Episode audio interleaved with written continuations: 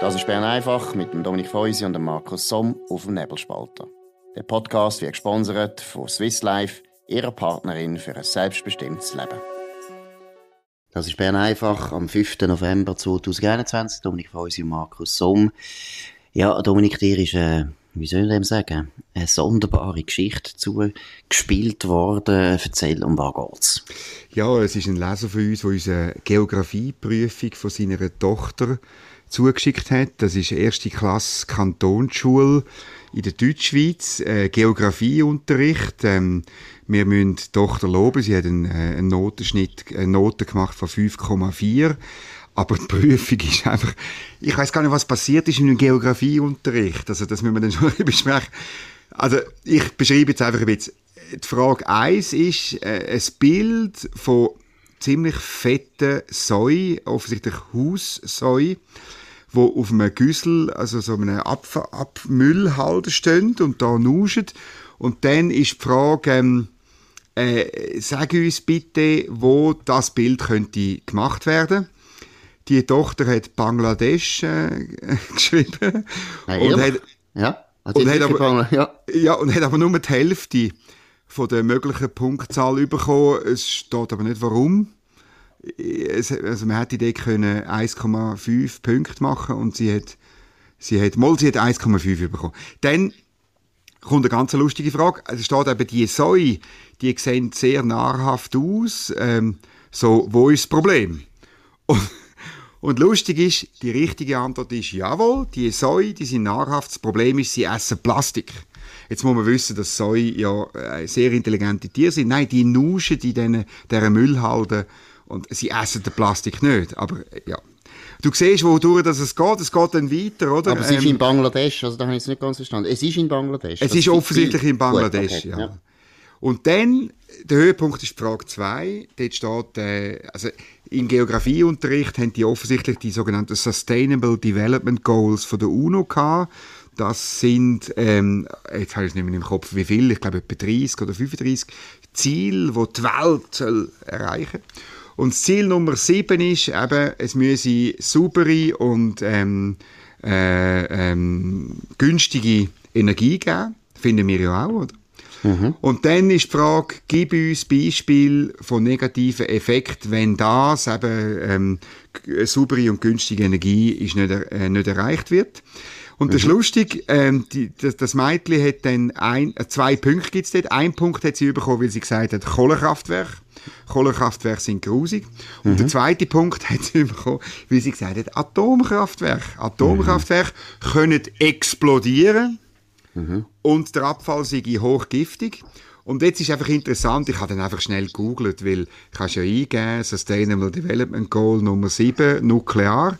Und dann siehst du, dass die UNO selber ganz eine andere Meinung hat. Nämlich, Atomenergie ist eben, ist, ist reliable, ist clean, insbesondere in Sachen CO2 und darum eben positiv besetzt, oder? Also Aber du kommst also, ja, also im, Geo nehmen wir zusammen, also im Geografieunterricht wirst du gelobt und kommst Punkte eben, wenn du sagst, Atomkraftwerke sind gefährlich. Genau.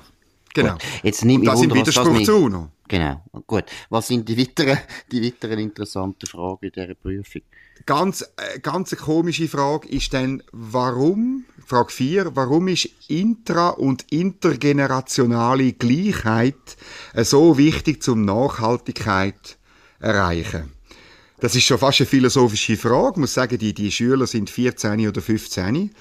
Weil wie man von der Gleichheit zur Nachhaltigkeit kommt, das ist ja nicht eine Kausalität, oder? Mhm. Nachhaltigkeit ist, ist, äh, Immanuel Kant würde sagen, ist ein Kategoriefehler ersten Grades, oder? Mhm. mhm. Aber die richtige Antwort ist, ähm, das Mädchen hat die volle Punktzahl erreicht, wir gratulieren.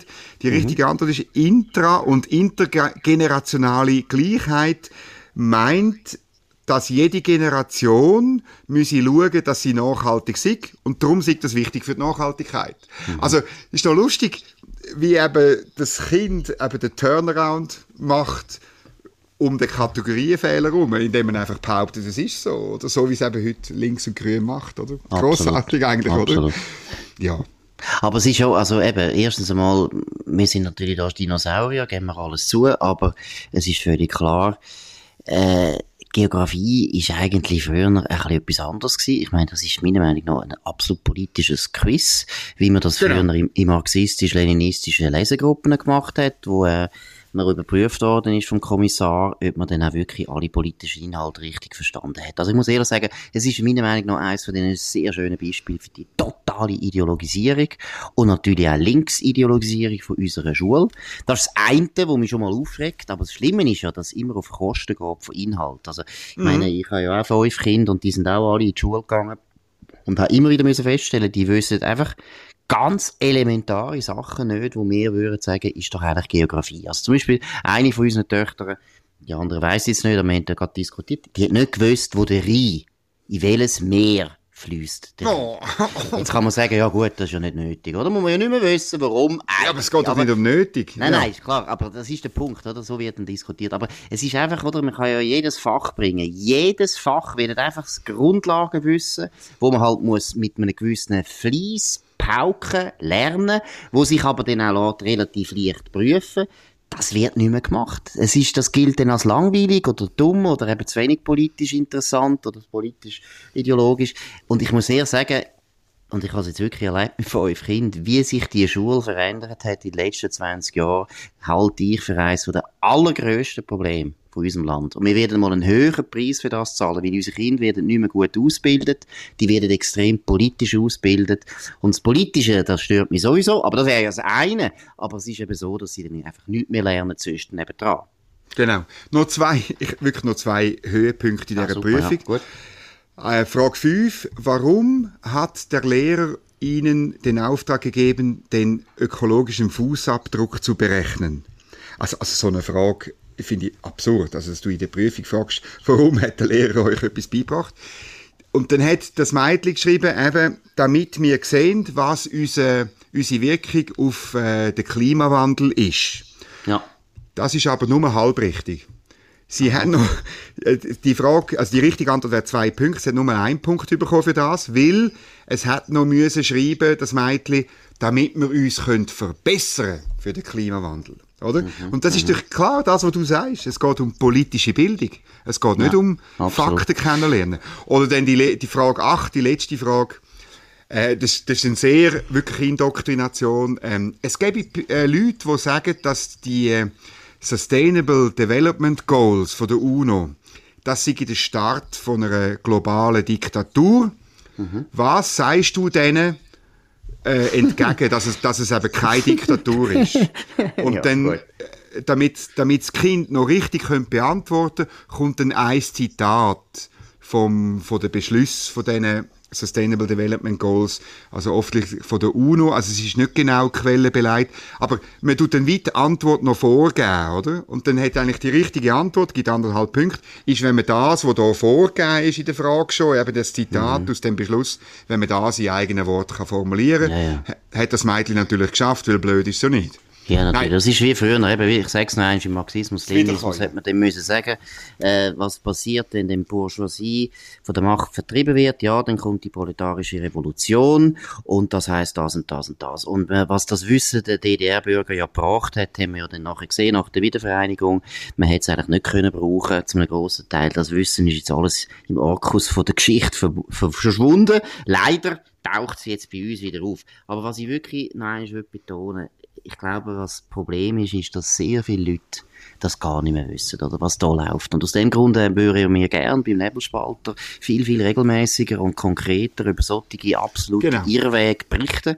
Jetzt deswegen, deswegen der Aufruf da auf Bern einfach, schicken uns ähnliche solche Beispiele, schicken uns Prüfungen, schicken uns Aufsatzthemen, schicken uns auch Lesestoff, schicken uns Schulbücher. Blätter, Schulbücher und vor allem Schulbücher gibt's ja, Schulbücher gibt's ja gar nicht mehr. So meistens immer die huren Arbeitsblätter, die man nachher genau. Zusammensuchen wenn man dann mit dem Kind lernen Nein, es ist eine Katastrophe. Ich sage es noch einmal. Ich finde, die Schule hat sich auf eine Art entwickelt, wo einem nur die Haare äh, hoch, wie, sagt man, zu Berg stehen.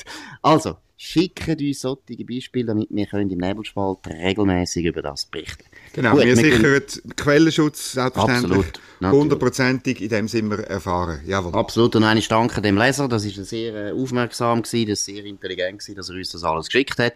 Jetzt gehen wir zu einem anderen Thema, wo für die Abstimmung sehr wichtig ist, Ende November, nämlich die Pflegeinitiative. Tönt natürlich gut jetzt in dem absoluten Chaos von Corona, wo wir das Gefühl haben, Gesundheitswesen spricht gerade immer zusammen, außer Daniel Berse rettet es jetzt und er hat es ja gerettet. Danken alle, danken alle, danken alle. Nein, aber um was geht es eigentlich in dieser Pflegeinitiative, Dominik? Ja, er hat es ja eigentlich nicht gerettet und die Initiative ist viel älter als äh, Corona. Genau. Ähm, aber beim Corona, ich weiß nicht, also ich, ich gebe offen öffentlich zu, ich bin nicht klatschen fürs Pflegepersonal. Es hat ja ui, gegeben, ui, ui, sind, ui, da gibt es aber Abzug. Da gibt es Abzug, Dominik. genau, Nächstes Mal in der Geografieprüfung. ja, nein, wenn der Pass beantragen, dann kommst du, kommst einen schwarzen Pass über. Aber hast du auch das Bild im Kopf? Ähm, der, der, der Balthasar Glättli, Präsident, ist er noch Präsident? Moller ist Präsident der Grünen.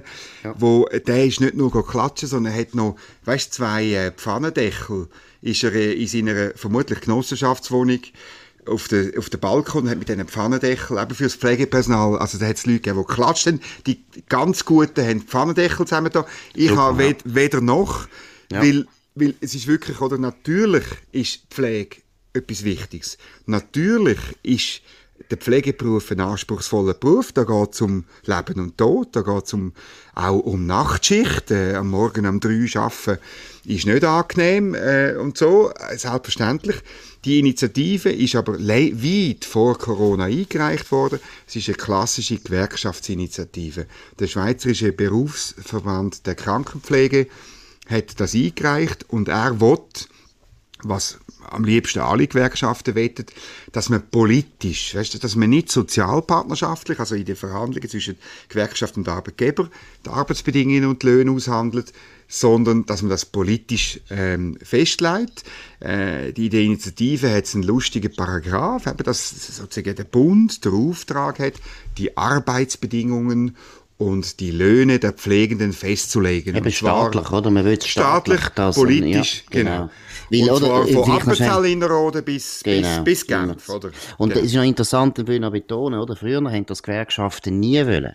Die genau. Gewerkschaften haben früher als Sozialpartner Wichtiger immer wollen selber, selber verhandeln mit den Arbeitgebern, ja, ja. ohne Staat. Und Gewerkschaften haben das Ziel erst, seit sie am Schrumpfen sind, seit sie ihre Leute genau. nicht mehr organisieren können, seit die Leute nicht mehr an Gewerkschaften glauben. Und deshalb haben Gewerkschaften angefangen, jetzt auf den Staat zu vertrauen. Finde ich aber sehr wichtig, historisch ist eben früher noch ganz anders gewesen. Die Gewerkschaften sind stolz gewesen, die sind selbstbewusst gewesen, die haben gesagt, der Staat hat nichts verloren, wir machen das selber.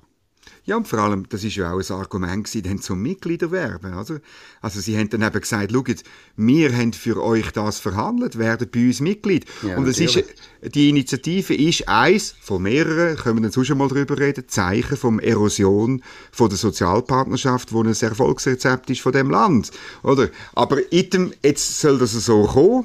Und dann hat man im, im Bundesrat schon ähm, und dann später im Parlament, vor allem im Parlament hat man das gemacht, wo man eigentlich nie machen sollte, nämlich einen indirekten Gegenvorschlag und äh, ausgearbeitet. Und der tritt in Kraft, aber nur, wenn man Nein stimmt. Mhm. Wenn man Ja stimmt, dann muss man dann nochmal ein Gesetz machen. Wenn man Nein stimmt, kurz der Gegenvorschlag, der hat das gestrichen, also es geht dann nicht um Arbeitsbedingungen und Löhne, finde ich gut. Auf der anderen Seite hat er eine Ausbildungsoffensive, dass man mehr Pflegende hat.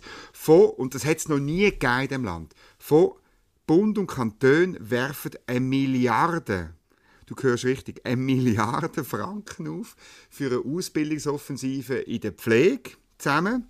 Ich tue das auch heute Abend, dann wird das online gestellt, das Gespräch mit der FDP-Nationalrätin Regine Sauter, wo man das ein bisschen aufdröselt.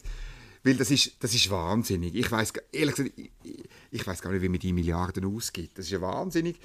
Ähm, aber item, das würde man dann machen, um mehr Pflegende zu haben, weil man davon ausgeht, mit der alternden Gesellschaft brauchen wir bis im Jahr 2030, es gibt da verschiedene Schätzungen, es wird auch immer übertrieben, ehrlich gesagt, bei diesen Schätzungen, aber so irgendwie mehrere Tausend bis zu 20 oder 30'000 Leute mehr in der Pflege. Ich zweifle einfach, dass man mit dem wirklich das Problem löst, weil man kann noch so viel Geld reinschütten, der, der Beruf ist streng und es gibt viele, die den Beruf zwar ergreifen, aber nachher aussteigen, gerade insbesondere Frauen. Und ich weiß nicht, ob das etwas bringt, aber machen wir vielleicht den Gegenvorschlag. Ist weniger schlimm als die Initiative. Wie siehst du das? Äh, ich finde beides schlimm und ich bin, und vor allem muss ich sagen, die Ausbildung ist ja, und das hat mir äh, erzählt, dass eine Krankenschwester ausbildet, die wo jetzt äh, auch Ipsschwester ist und äh, in einer Leitungsfunktion ist in einem sehr bedeutenden Kantonsspital. Sie habe ich nämlich gefragt, die gesagt, das bringt gar nichts. Die Ausbildung ist im Gegenteil eigentlich eher das Problem. Sie ist viel zu lang jetzt. Früher ist sie viel kürzer gewesen.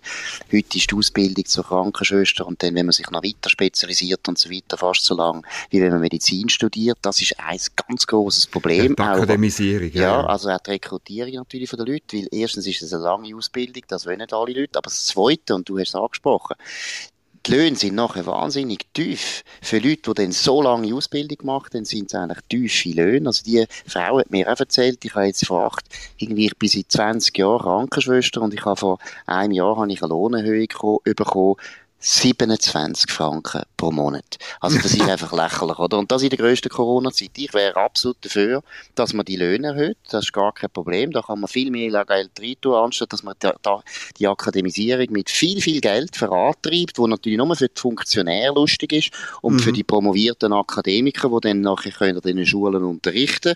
Nein, man sollte viel Geld einsetzen, aber das Geld sollte direkt an die Pflegenden gehen und die Pflegenden brauchen bessere Löhne. Unbedingt brauchen die bessere Löhne. Das ist das eine, was mir letztes Jahr eben über gesagt hat. Und über anders, wo äh, die Freundin auch jetzt eine Ausbildung macht als Krankenschwester und die ist jetzt auch dann fertig und die hat gesagt, also sie werde gerade wieder aussteigen. Sie werde, das ist so furchtbar an diesen Spitälern, an die Bürokratisierung sei grauenhaft und sie, sie wollen gerade wieder aus dem Beruf aussteigen. Also da zeigt sich auch etwas, eben die Ausbildung ist ein Problem, die Ausbildung ist so, dass die Leute gar nicht äh, Spass daran haben und das zweite, das Hauptproblem sind die Löhne, die sind viel zu tief für einen, Lo äh, für einen, für einen Job, der wahnsinnig streng ist und wo äh, ja, viel Flexibilität erforderlich ist und so weiter. Also die Pflegeinitiative ist unbedingt abzulehnen, aber der Gegenvorschlag ist eben nicht viel besser. Es gibt noch einen wichtigen Aspekt, oder? Ich meine, die, die Löhne sind natürlich hoch reguliert. Es gibt wenig Branchen, die so reguliert sind. Und insbesondere die Kosten, die am Schluss dürfen anfallen, sind reguliert, oder? Staatlich reguliert. Und das schlägt natürlich auf die Löhne durch.